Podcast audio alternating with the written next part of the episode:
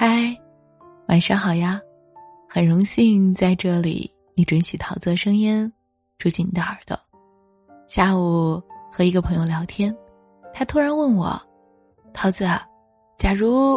嗯，我说假如啊，如果你有一个男朋友，他现在遇到了职场瓶颈，对你也爱答不理，你感觉很无力，而双方父母又在催婚。”你该怎么办？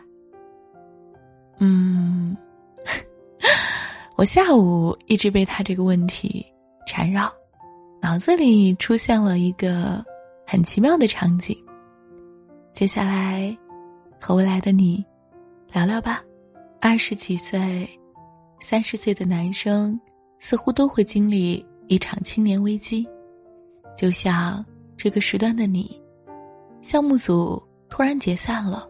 事情也一直没有结果，我和你躺在小小的双人床上，彼此都没有开口，不用问也知道，你并不好过，而所谓亲密关系，就是这份难过需要两个人或者一家人去承担。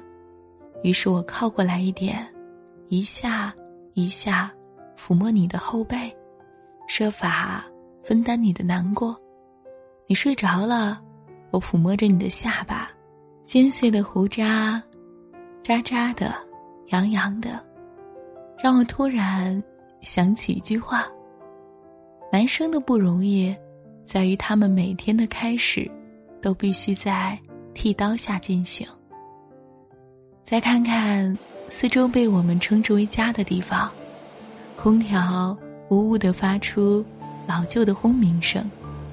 空调底下的桌子也有些陈旧了，桌子上是你用了很久的电脑，你修改的方案还在那里，旁边是老家的朋友送来的请柬和妈妈带过来的一些家常小菜，他很希望我们能尽快安定下来，成一个家。这样的生活压力很大吧？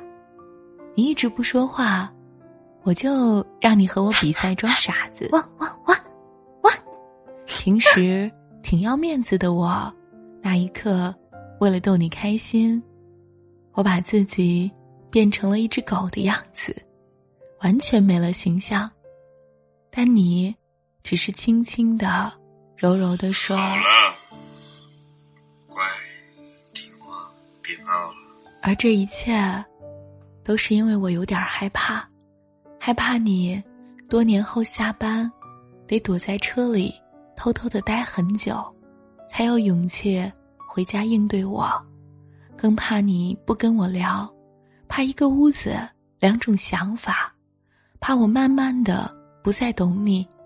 说的明白些，我就是怕再也不被你需要了。不过，我也明白，捆绑着我们的。不应该是彼此的需要，而应该是彼此的欢喜。更何况，我记得你说过，真正对我动心的时刻，是那次你在陌生孤独的城市，我说的那句“我在，我陪你啊”。或许，你真正需要的，并不是我的分担，而是静静的。陪着你度过难关，这时你已经熟睡的说梦话了，而我还没有睡意。说来也奇怪，明明是我在为你担心，最后却只有我一个人睡不着。或许我本就不应该把两个人的负面情绪捆绑在一起。又想起某人好像说过，男生这种生物。好像只要被信任，就会变强的。这样看起来，比起担心，嗯，你大概更想看到我的安心吧，因为你在我心里，是即使一次次被打败，依然会支撑着站起来强大的、可靠的、值得共度余生风雨的人。最后，我希望听到这里，看到这里的女生，都能够以放松的姿态面对处于低谷的男友。他不说话，不是因为不再喜欢你、爱你了，也不是希望你为他做多少事，而是希望你陪着他，不说话，只是陪着他。晚安，在远方某个角落的你，记得哟，你要快点儿，快点儿来找我。还有啊，不论你此时此刻还是将来。遇到什么，都要记得，远方还有一个桃子，信你，陪你，等着你哦，加油，晚安，亲爱的你，明晚见喽。早春微寒，踏着露水走走，采朵野花。放在你的床头，惊扰几只卫星宿鸟，邂逅几只蹦跳游虫，困起几束阳光，让时光静静的流走。风筝悠悠，想念放飞的手。帆船夜晚，眺望灯塔的愁。何时与你离黄昏？对影只是八九分。何时不再独行路？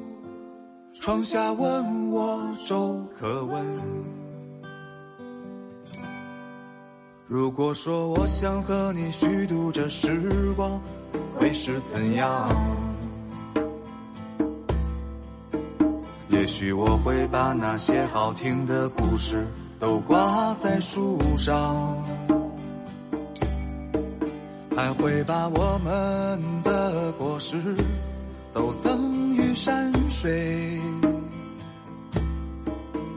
让它见证两个。不离不弃的人。如果说你陪我到清晨到黄昏，会是怎样？